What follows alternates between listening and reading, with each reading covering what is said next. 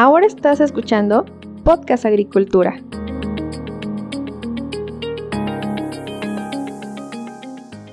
Hola a todos, espero que estén teniendo un excelente día. Soy Olmax Ayacat y los saludo con mucho gusto.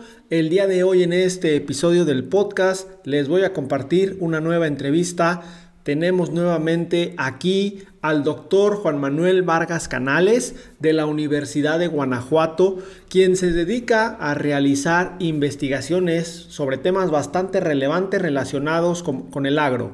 Y el día de hoy nos va a comentar justamente sobre una de estas investigaciones que su equipo y él han realizado. En este caso, Específicamente vamos a hablar sobre cuáles son las capacidades tecnológicas del sector agroalimentario en México. Y sin duda este tema es de muchísima relevancia porque Juan nos brinda datos, nos brinda información muy importante que indica la, cómo va la adopción tecnológica en el país. Así que sin más preámbulo, pasemos a la entrevista.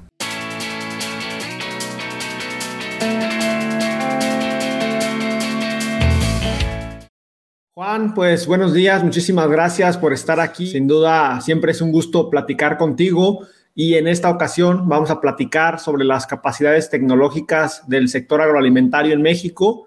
Esto porque pues, recientemente tú te has enfocado mucho a estudiar justamente cuestiones relacionadas con tecnología aplicada al agro y entiendo que por ahí estás trabajando una investigación sobre este tema. Por eso me gustaría comenzar preguntándote, ¿por qué tú consideras que es importante conocer las capacidades tecnológicas que actualmente tiene el sector agroalimentario en México para la adopción de nuevas tecnologías? Bueno, pues primero, buenos días, Olmo, igual, y pues primero empezaría agradeciéndote esta invitación para platicar sobre estas cuestiones muy interesantes. Mira, sobre la pregunta que me realizas sobre las capacidades tecnológicas, por qué es importante conocerlas, analizarlas o entenderlas, primero tenemos, debemos tener claro que actualmente nos encontramos en una transición eh, mundial. La sociedad está en una transición mundial porque estamos cambiando de, de lo que es la, pues, la agricultura más convencional o más tradicional a lo que se le ha denominado la agricultura 4.0, la agricultura 5.0, por ahí, que está orientada, como tú sabes, ya a toda la cuestión de la introducción de todas las tecnologías y herramientas digitales, eh, la cuestión de la automatización, la robótica, la, todo ese tipo de cuestiones que tienen que ver con la inteligencia artificial, el uso masivo de datos para la toma de decisiones. Bueno, pues ese tipo de tecnologías a nivel mundial está generando una expectativa impresionante porque se habla de que mucha capacidad para producir alimentos, que los necesitamos, obviamente, se habla que, que pues tiene una gran capacidad para hacerlo de forma sustentable, eh, para hacerlo de una forma muchísimo más eficiente. Entonces, pues es una maravilla, podríamos pensar todos, ¿no? Y de hecho, este tipo de cuestiones se debate mucho actualmente, lleva unos años debatiéndose mucho en, la en las políticas agroalimentarias. A lo mejor de México no tanto, está empezando a hacer, pero en otros países ya tiene algunos años que se está debatiendo. Pero ahí la, gran pregunta es, bueno, ¿y qué capacidades tenemos para, para adaptarla o adoptarla como, como productores?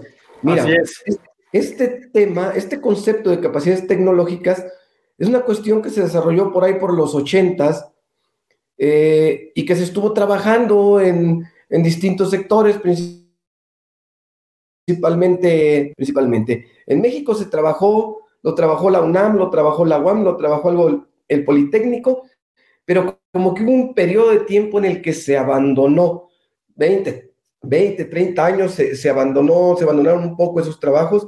En el sector agroalimentario prácticamente son inexistentes, son muy pocos lo, lo que se ha hecho, pero ¿por qué es importante? Mira, ¿cómo se está conceptualizando las capacidades tecnológicas? Se están, este, pues, se están conceptualizando como, como la capacidad que tiene un país, un sector, una región o una empresa para hacer un uso efectivo del desarrollo científico y tecnológico y generar innovación. ¿Por qué? En la actualidad tenemos demasiada tecnología, demasiado conocimiento, pero ¿qué capacidad tenemos para hacer un uso efectivo de él? Esa es la importancia que tiene cuestionarnos sobre las capacidades tecnológicas que tiene el sector agroalimentario. Ahí para contextualizarlo un poco, por eso es importante este tipo de cuestiones, Olmo. Oye, pues sin duda bastante interesante porque al final de cuentas, como bien comentas, una cuestión es poder desarrollar tecnología y otra es poder adaptarla a las necesidades que actualmente tenemos en campo.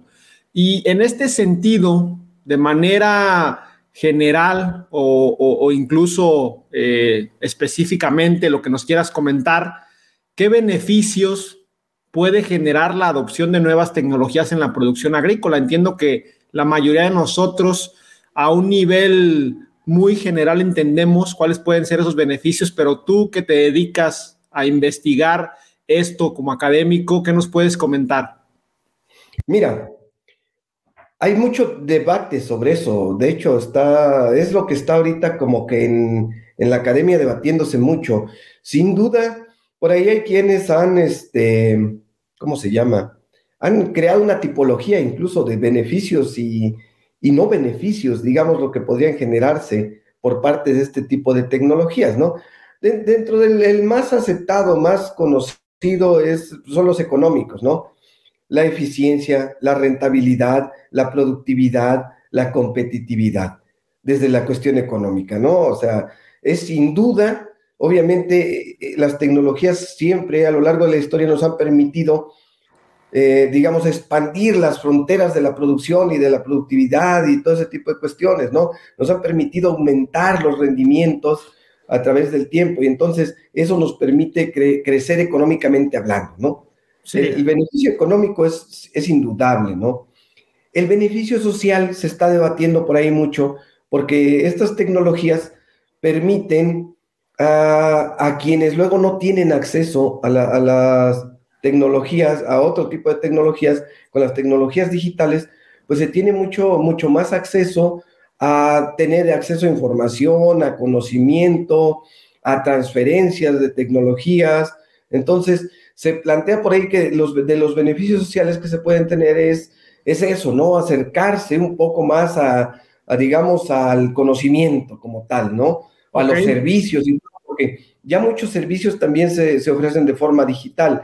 Entonces, esa cuestión el, del sector rural, el sector agroalimentario, siempre hemos estado un poco más aislados o más marginados. Entonces, en esta cuestión social, pues permite, permite que tengamos mayor acceso a, este tipo de cosas, ¿no? Y en la cuestión ambiental, sin duda, por ahí hay una cuestión ambiental que nos está ayudando porque se reduce el uso de, ciertos agrotóxicos que luego podrían afectarnos en la, salud, ¿no? Con, este tipo de tecnologías, pues se reduce su uso, eh, pues se monitorean más otro tipo de cuestiones sobre los recursos, cómo se están agotando, cómo se están utilizando, permiten ser más eficientes y eso nos ayuda a reducir el deterioro ambiental eh, o de los recursos ambientales. Entonces, por ahí va, va, ese, ese Y otro importante por ahí es el, el beneficio a la salud.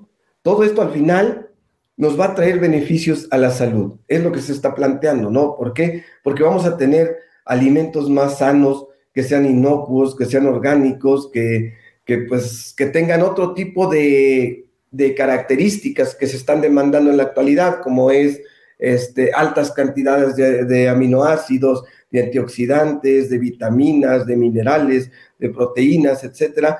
Este tipo de tecnologías también nos ayudan a, a mejorar genéticamente, hacer este, biotecnología, todo ese tipo de cuestiones se están usando para el sector agroalimentario y están mejorando en los procesos.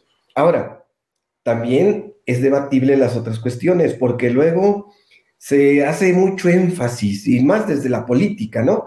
No, la tecnología digital, la agricultura 4.0, excelente, una maravilla, ¿no? Sí. Pero dejamos de ver un poco las cuestiones negativas y por ahí hay muchos debates ¿eh? sobre cuestiones éticas, sobre cuestiones de, confidencialidad, sobre cuestiones de uso de datos, sobre cuestiones de soberanía tecnológica, sobre todo, ¿no? ¿y qué onda? ¿Cómo estamos de tecnología? Pues resulta que prácticamente importamos todo. Entonces, ahí es cuando dices, wow, no, sí, sí, muy bonito todo, pero si, si vemos solamente una parte, eh, no estamos observando claramente el fenómeno, ¿no? Entonces, creo, creo que es más complejo y tenemos que, visualizarlo de esa manera.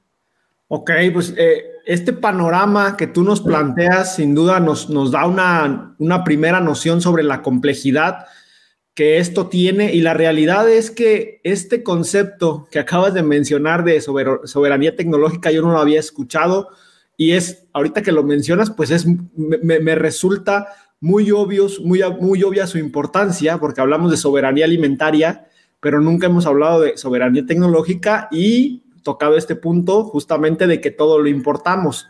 Pero Juan, antes de, entrar a que nos expliques cuáles son las capacidades tecnológicas en México eh, como parte de las conclusiones de tu investigación, ¿nos puedes platicar un poco sobre la metodología que se utilizó justamente en esta investigación y en específico cuáles fueron las variables que se analizaron? Claro que sí, claro que sí, claro que sí. Mira, en realidad no hay una metodología exacta eh, o que, se pueda seguir una metodología para analizar las capacidades tecnológicas. Lo que se hace en este tipo de cuestiones es rastrear, digamos, los referentes teóricos y empíricos que se tienen eh, documentados o sistematizados en la literatura científica y a partir de ahí empezar a construir algo, ¿no? Entonces nosotros empezamos precisamente a rastrear, a ver, ¿qué, es lo que está determinando la, cuestión de, las, de la adopción tecnológica, ¿no? Y entonces por ahí veíamos que la FAO tiene algunos trabajos, eh, que, ha, realizado algunos trabajos y que ha encontrado algunas determinantes de, de la adopción tecnológica de este tipo de tecnología de la, de la agricultura 4.0 y 5.0, ¿no? Y entonces, este tipo de cuestiones está relacionada principalmente, fíjate, con, con varias cuestiones, ¿no? Por ejemplo, con el uso de, el, uso, el acceso a tecnologías informáticas y de la comunicación, como son este, el uso de Internet, de computadora, de teléfonos inteligentes o dispositivos de ese tipo, ¿no? Porque todas estas nuevas tecnologías requieren, requieren la conectividad y requieren el uso masivo de datos e información, ¿no? Entonces, ese es un primer punto que tenemos que estar viendo por ahí que es importante para, para este tipo de cuestiones, ¿no? Otro asunto importante, y creo que este es más importante todavía, es la cuestión de la instrucción, la cuestión de la alfabetización o el conocimiento sobre el uso y manejo de tecnologías digitales. Entonces, ¿qué tanto conocemos? ¿Qué tanto sabemos? ¿Qué tanto las utilizamos? ¿Qué tanto las manejamos? Recuerda que el sector agroalimentario se caracteriza porque pues tenemos los niveles más bajos de educación y de alfabetización. Entonces eso hace más complicado todavía este tipo de, cuestiones, ¿no? Eh, otro, otro aspecto importante por ahí que se, que se habla de ello es la, la, cultura agroempresarial. Entonces, ¿qué tanto tenemos esa cultura de, de ser innovadores y de estar em, adoptando tecnologías digitales? Pues realmente no tenemos, ¿no? Eh, otra cuestión importante por ahí es, por ejemplo, la disponibilidad de créditos o financiamiento para que yo pueda yo adoptar tecnología, porque se trata de tecnología que tiene un alto costo en, general, ¿no? O sea, no es una tecnología que sea muy accesible para todos. existe, hay segmentos de la tecnología que sí se pueden, se pueden este, utilizar. Y por ahí estaba también toda esta cuestión de si existen políticas o programas que fomenten el uso de las tecnologías digitales o de lo que es la agricultura 4.0, 5.0 exactamente. Entonces, a partir de ahí nosotros empezamos a definir porque no podemos encontrar esas variables exactamente, porque no tenemos acceso a información, no tenemos información. Eh, no existe información de este tipo. Entonces, sí existen por ahí algunas encuestas que se han hecho, algunos censos que se han hecho en el sector, y entonces nos fuimos a ver el uso de tecnologías informáticas y comunicación, que sí las tenemos, un poco atrasadas, pero sí las tenemos. Okay. El uso de Internet, el uso de computadora, el uso de este, eh, dispositivos de navegación satelital, cuestiones de ese tipo, eh, sí, lo, encontramos. Con respecto a lo que hablaba yo de la alfabetización o instrucción relacionada con eso, pues adoptamos, por ejemplo, el nivel educativo que tenían quienes administran, por ejemplo, las, los agronegocios como tal, ¿no? Que son quienes toman las decisiones de adoptar o no adoptar o de cómo va a operar su agronegocio como tal, ¿no? Disponibilidad de créditos se tiene, se tiene esa información también, entonces sí se utilizó. En cuanto, por ejemplo, a programas, pues no existen como tal programas que apoyen específicamente la cuestión de la adopción de las tecnologías digitales.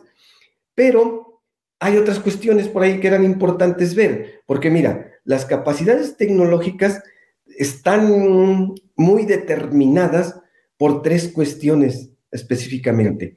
La competitividad que tienes como empresa, país o región, la capacidad de producir bienes y servicios y la internacionalización exitosa, es decir, la participación en los mercados. Entonces, planteando un poco las variables que te expliqué anteriormente que se relacionan con la adopción eh, y esto cómo se expresa, digamos, las capacidades tecnológicas, nosotros nos pusimos a, analizar ese tipo de cuestiones, ¿no? Para la competitividad, obviamente, el Instituto Mexicano de la Competitividad por ahí crea un índice de competitividad, eh, tiene muchas variables, es muy complejo, pero genera un índice por, por entidad federativa. Utilizamos ese indicador como, como indicador de competitividad. La capacidad de producción de bienes y servicios, pues es este, utilizamos el el Producto Interno Agroalimentario por entidad también está ahí en el INEGI. Y eh, la internacionalización exitosa, pues utilizamos lo que es este, mm, las exportaciones, las exportaciones que están teniendo al extranjero por entidad también. A partir de ahí, pues a, a, través de estadística empezamos a buscar relaciones, correlaciones e identificar este, por ahí algunas cosas que pudieran ser o que podrían estadística y que nos pudieran estar, este, pues digamos que dando idea de cómo se está comportando esto y qué relación existen entre ellas, pues más o menos por ahí va. Eh, bastante interesante, bastante interesante, muchas, muchas variables que analizar, mucha información, me imagino que fue un proceso de, que te llevó su tiempo. Y en este sentido, eh, aquí la pregunta sería, ¿ya existen antes de esta investigación que tú estás realizando, otras investigaciones que nos indiquen sobre las capacidades tecnológicas del sector agroalimentario en México o apenas, digamos, se está empezando a tocar este tema, en este caso, eh, eh, por, tu caso y eh, tú y tu equipo? Ok, mira, em, existen por ahí algunos intentos intentos muy, muy alejados. Lo que pasa es que generalmente se analizan mm, desde otra perspectiva, no, no se aterrizan en, digamos, e incluso esta no está aterrizada, es muy macro, o sea, nos quedamos a nivel estatal y, deberíamos estar aterrizándolo un poco más hacia abajo. Entonces, no, prácticamente no existen, este, son germinales, todo esto que estamos haciendo es de lo más nuevo que se está haciendo. Luego se habla muchísimo de esto, pero en realidad investigaciones, investigaciones de campo que tengan información detallada, no. Existe una investigación interesante por ahí, pero que habla a nivel general. Y entonces ahí nos vamos otra vez a, lo mismo, nos vamos a analizar otras variables, porque ahí están hablando de, por ejemplo, capacidad de producción científica, capacidad de patentes, capacidad de producir artículos científicos y cosas de ese tipo, que nos alejan de lo que es el sector productivo como tal. O sea, Sí es cierto, es una forma como se expresan las capacidades tecnológicas, pero si nos vamos a orientando hacia un sector productivo, que es lo que nos interesa, el sector agroalimentario, se queda un poco alejado, se aleja un poco de las capacidades tecnológicas. Pero fíjate que los resultados que obtenemos se relacionan mucho con ese, ese trabajo que está por ahí. No recuerdo exactamente, creo que es del 2016, 2018. Ok, pero fuera de eso no hay más. Fuera de eso no hay más. Ok, y en este sentido, pues ya mencionaste que se quedan a nivel estatal, que al final de cuentas, pues para hacer una, una investigación general creo que está bastante bien. ¿Cuáles son los estados, Juan, eh, en México que tienen mayores y menores capacidades tecnológicas en el sector agroalimentario? Si nos puedes empezar un poco a desglosar estas conclusiones que, bueno, al final de cuentas, eh, puedes mencionar las conclusiones muy rápidamente, pero como ya mencionamos, derivan de toda una investigación, de todo un análisis de datos. Claro, claro, mira, eh, es, un, es, un, autor por ahí que se, se, se apellida Pérez Hernández, que crean una, bueno, hacen un análisis de capacidades tecnológicas. Incluso el método es medianamente parecido a lo que nosotros hacemos, pero te digo, es, es más macro todavía utiliza variables más alejadas de, lo que nosotros buscamos, que es llegar al sector como tal. Bueno, mira, en cuanto a los resultados, pues sí es un trabajo complejo y que hay que meditarlo mucho, hay que estar ahí pensándolo y, ir viendo cómo hacerlo. Mira, en cuanto a los resultados, primero me gustaría decir que todo esto tiene una cuestión histórica, o sea, trayectoria muy interesante desde el origen de México, desde la fundación de México, pues desde ahí empiezan a darse ciertas cuestiones y ciertos desarrollos que, nos van diferenciando como, como regiones. Pero mira, eh, un poquito te cuento cómo está el asunto. ¿Qué estados tienen mayores capacidades tecnológicas en el sector agroalimentario específicamente? Pues tenemos a Baja California, tenemos a Nuevo León, tenemos a Coahuila y tenemos a Chihuahua. Esos son los que tienen los, los, las capacidades, capacidades tecnológicas más altas.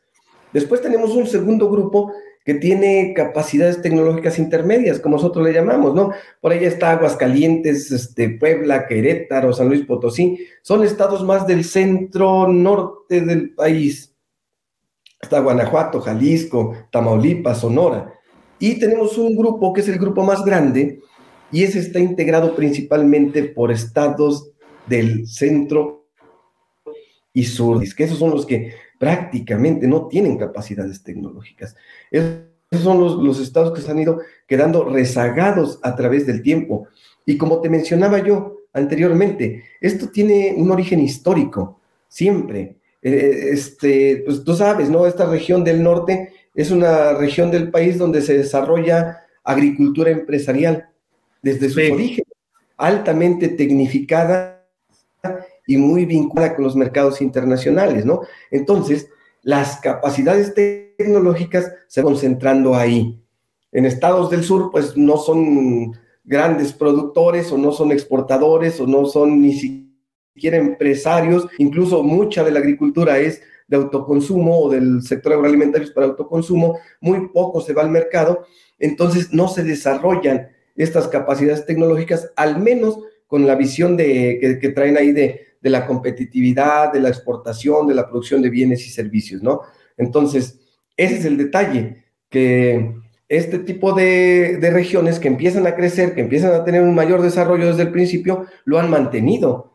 En otra ocasión platicábamos, recuerdas, sobre, sobre la ciencia y la tecnología, que no es inocua y no es neutra, ¿no? Se va concentrando. En estas regiones, en estas regiones tenemos una gran cantidad de agrónomos, tenemos una gran cantidad de personas que se dedican a eso, una gran cantidad de empresas, de proveedores de servicios de todo tipo, entonces se va concentrando, se van concentrando, se va generando un cuerpo, forma ahí, que va siendo mucho más competitivo el sector en esas regiones.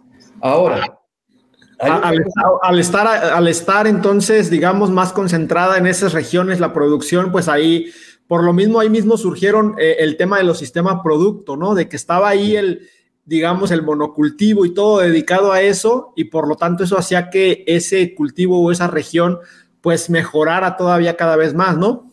Así es. Mira, esto tiene que ver con otra cuestión, con la cuestión de los sistemas de innovación. Se van generando, se van generando. Y mira, hay una cuestión bien interesante aquí. Si nosotros hacemos zoom a esas regiones, bueno, aquí engaña un poco los resultados porque eh, tú lo sabes perfectamente, tenemos regiones hiperespecializadas en México. Por ahí tenemos otros trabajos donde hay regiones hiperespecializadas en berries, en fresa, en frambuesa, en arándano, en jitomate, en aguacate, en ciertas cuestiones, ¿no? Se van hiper, concentrando las capacidades tecnológicas, ¿no? O sea, uno va a la cuestión de las berries y tienes un mundo de berries, ¿no? Están los expertos en berries, está todo el mundo ahí de berries, ¿no? Y entonces se generan capacidades tecnológicas impresionantes que no puedes competir con ellas, ¿no? Pero se van concentrando mucho en ciertas regiones y otras regiones se quedan abandonadas con cultivos más tradicionales que no entran a los mercados o que tienen, no son demandados en los mercados, pues digámoslo así. Aquí hay el detalle, el detalle es, es, una cuestión que por ahí también estamos debatiendo. ¿Para quién estamos produciendo? Ese es esa es la gran pregunta. O sea, sí son muy exitosos y todo y tienen muchas capacidades tecnológicas y adoptan las nuevas tecnologías y las están adoptando, ¿eh? Ellos las están adoptando, pero el resto no. El detalle es quién demanda eso y por qué se está demandando de esa forma.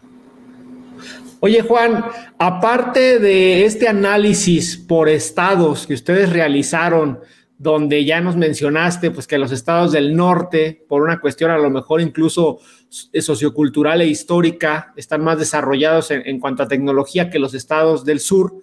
¿Qué otras conclusiones importantes se derivan de la investigación que estás realizando y eh, pues qué importancia tiene conocerlas justamente para desarrollar políticas públicas acorde a, la situación que actualmente tenemos en el país y que permita mejorar, pues no solo en el norte, sino también en el centro y en el sur. Pues mira, es un poco repetitivo lo que, lo que, lo que planteamos, porque ya lo, estaba yo planteando un poquito ahorita, ¿no? Eh, lo, más importante de aquí es que, que, se están, se está, este tipo de cuestiones se están hiperconcentrando en, en ciertas regiones. Entonces, si queremos pensar en un desarrollo más equilibrado, más justo, más equitativo para un país o para el mundo en general, debemos de buscar la forma cómo equilibrar ese tipo de cuestiones, ¿no? Porque, eh, mira, como te lo decía, ¿no? Eh, se trata de regiones hiperespecializadas de cultivos de alto valor. Sí. A satisfacer la demanda internacional, no la, la demanda local. Entonces, en algunos casos, incluso nosotros sabemos perfectamente que se trata de capital extranjero, que, está aquí y que a, lo mejor, que a lo mejor estamos agotando recursos naturales porque ese es un costo que las, las exportaciones nos lo transfieren a nosotros. Yo como país mejor compro productos en otro lado y conservo mis recursos naturales, ¿no? Para futuro, pensando en el futuro, ¿no?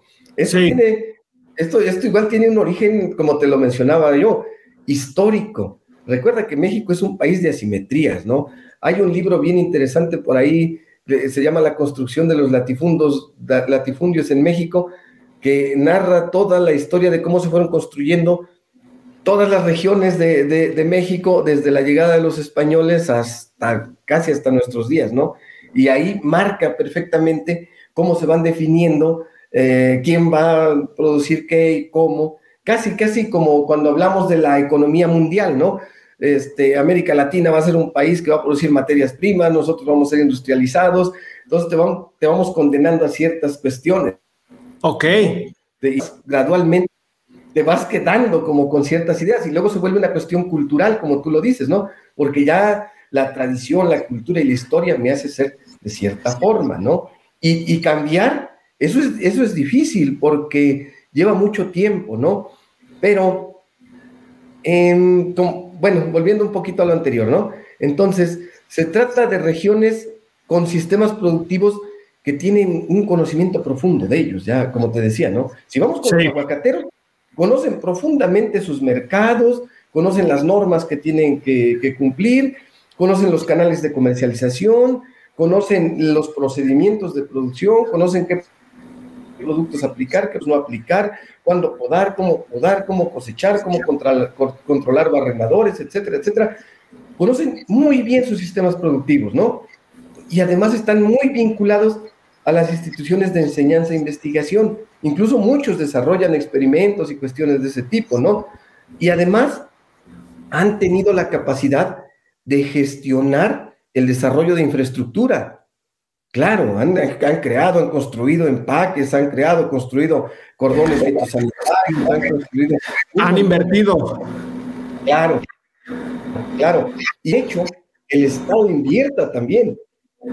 Claro, porque le conviene también al Estado invertir, ¿no? Entonces, pues cuestiones de ese tipo, ¿no?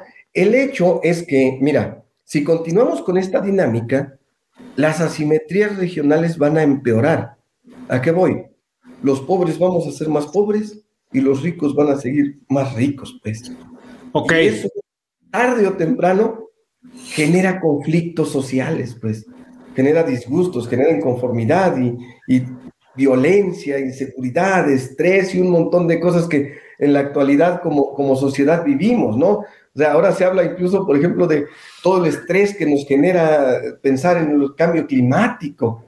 Entonces, pareciera que no nos afecta, pero sí nos afecta. Pensar en conflictos bélicos nos afecta porque pone en riesgo la continuidad de nuestra vida, pues.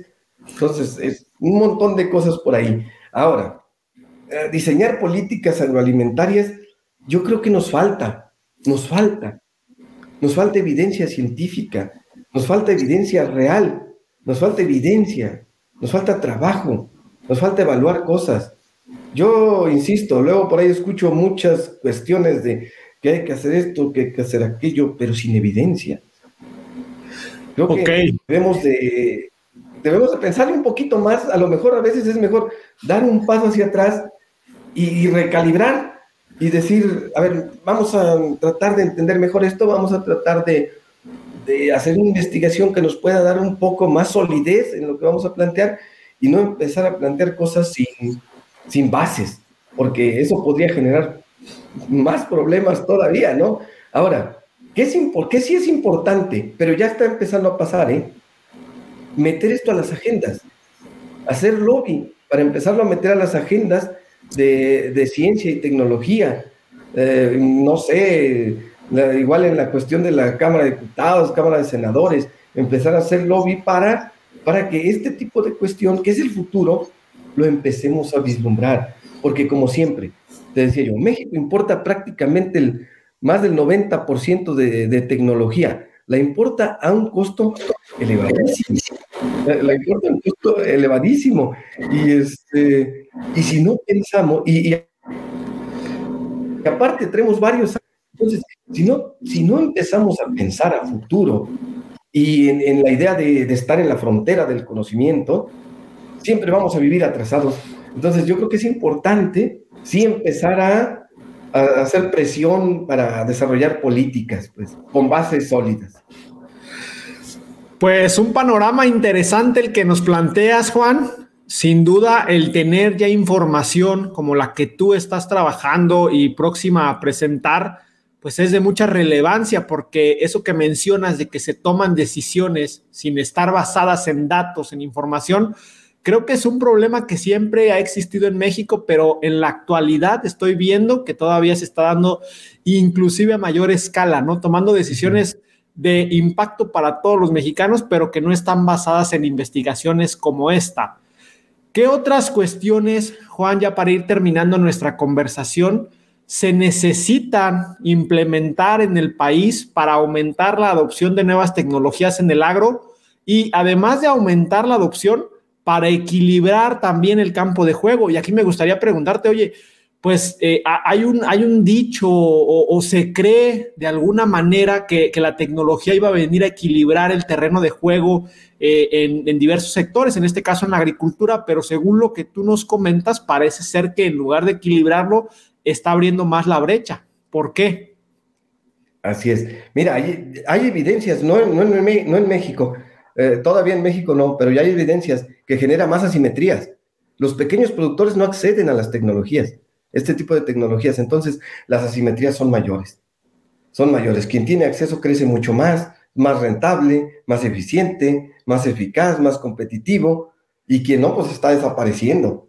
Ese es el gran detalle, pues. Entonces, en México todavía no, no hemos documentado eso, pero ya en otros países relacionados con la, con la agricultura 4.0 y 5.0, ya se documentó. Lo que pasa es que nosotros vamos atrasadones en el desarrollo de, conocimiento. Vamos, vamos un poco atrasados. Igual eso tiene que ver con que falta mucho financiamiento para, desarrollar investigación.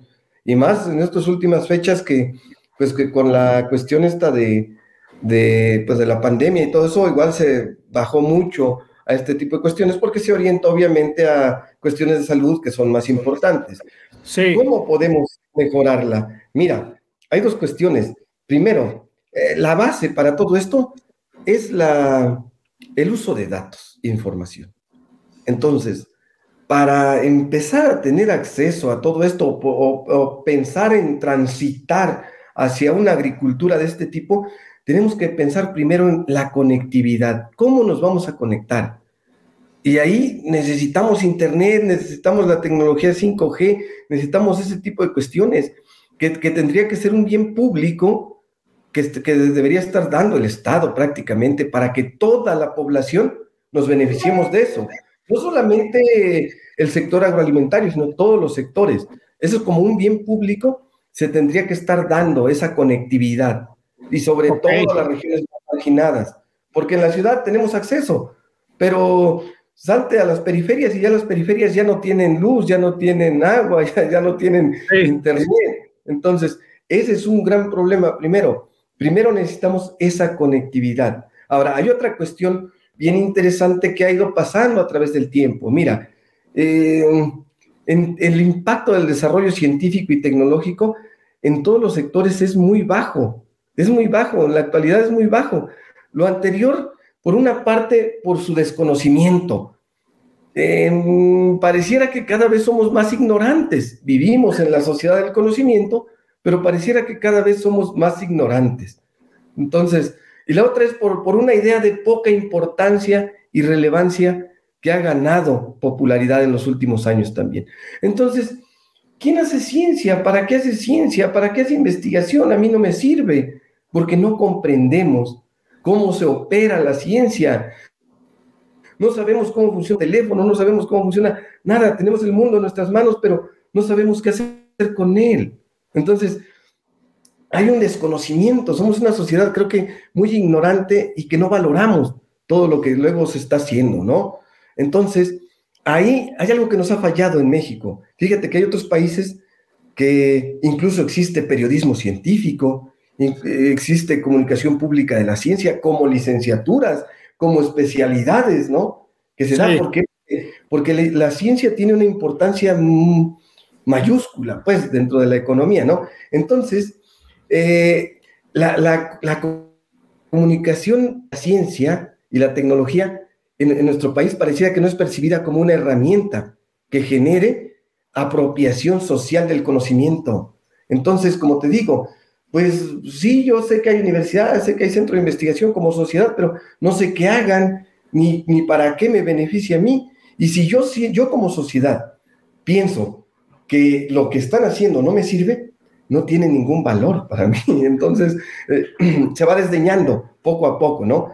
En ese sentido, se, se requiere, yo creo que hacer, fomentar la comprensión pública de la ciencia y también fomentar la mayor participación de todos los actores, de todos los actores en estos procesos de investigación. Otra cosa que luego nos pasa mucho por ahí con, como investigadores, ¿no? Que luego vamos, investigamos, obtenemos información y no volvemos a ver nunca a, los beneficiarios o que nos, nos, dieron la información, ¿no? Entonces, no, tenemos que regresar, tenemos que ser parte de ellos y ellos parte de nosotros, ¿no? Entonces, ese es el punto. Miren, con lo que obtuvimos de su información, estos son los resultados, podemos hacer esto, ¿no? Que vean la utilidad que esto tiene para empezar a valorarlo, ¿no? Ahora, igual como académicos, yo creo que es tiempo de empezar a cambiar las dinámicas. Yo creo que tenemos que salir más de las aulas, de los laboratorios, de los centros de investigación y generar ciencia y tecnología in situ. Estar trabajando allá, con nuestros, con nuestros productores, con el sector productivo, con nuestros alumnos, porque ese es una especie de laboratorio de prueba que a nuestros alumnos los va formando y preparando in situ, en campo, ahí, ¿no?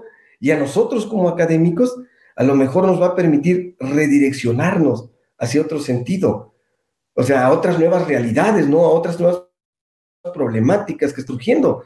El detalle es que luego los sistemas educativos son un poco rígidos y, no te permiten ese acercamiento, pues, o sea, uno pues, quisiera estar allá, pero resulta que tienes que estar aquí en la oficina.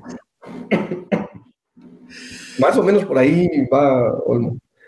Interesantes tus comentarios, Juan. La verdad, siempre es un gusto platicar contigo y poder conocer un poco más sobre las investigaciones que tú y tu equipo están realizando.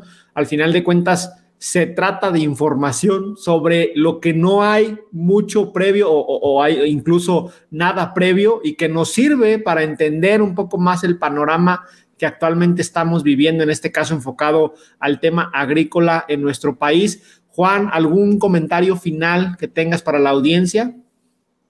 Pues nada más que, pues, um, participemos más, igual, que, que, seamos un poco más este, activos, dejemos la pasividad, empecemos a buscar soluciones todos, empecemos a, a mejorar todos, a abandonar esa idea de, de conformismo, y yo creo que sí podemos, podemos aprender, podemos crecer y podemos desarrollar muchas cosas.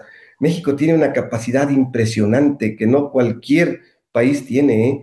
Tenemos la capacidad de producir los 365 días del año, prácticamente todos los productos que queramos, incluso en ciertas regiones dos o tres ciclos anuales. Entonces somos una potencia mundial impresionante, pero pues como que con el paso del tiempo nos hemos ido quedando ahí aletargados, esperando que las cosas pasen por sí mismas y eso no va a pasar. Tenemos que ser más activos en la búsqueda de, nuevas soluciones y de alternativas para que mejoremos como sociedad sobre todo. Eso sería lo mejor y, bueno, y también buscar, buscar la, la sustentabilidad y mejorar las cuestiones de salud porque porque igual lo, que estamos produciendo luego pues viene muy contaminado con agrotóxicos sobre todo. Ese es un detalle ahí que tenemos que mejorar y que es imprescindible también.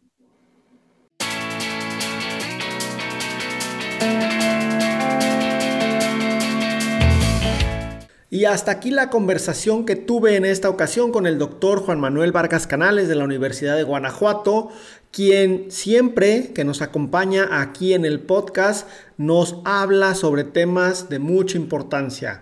Por ahí tengo ya otro tema platicado con él, que es justamente el tema de los pecados capitales del agro en México. Espérenlo muy pronto aquí en el podcast. A todos ustedes, muchísimas gracias por estar ahí. Recuerden que yo los espero muy pronto con un nuevo episodio. Hasta luego.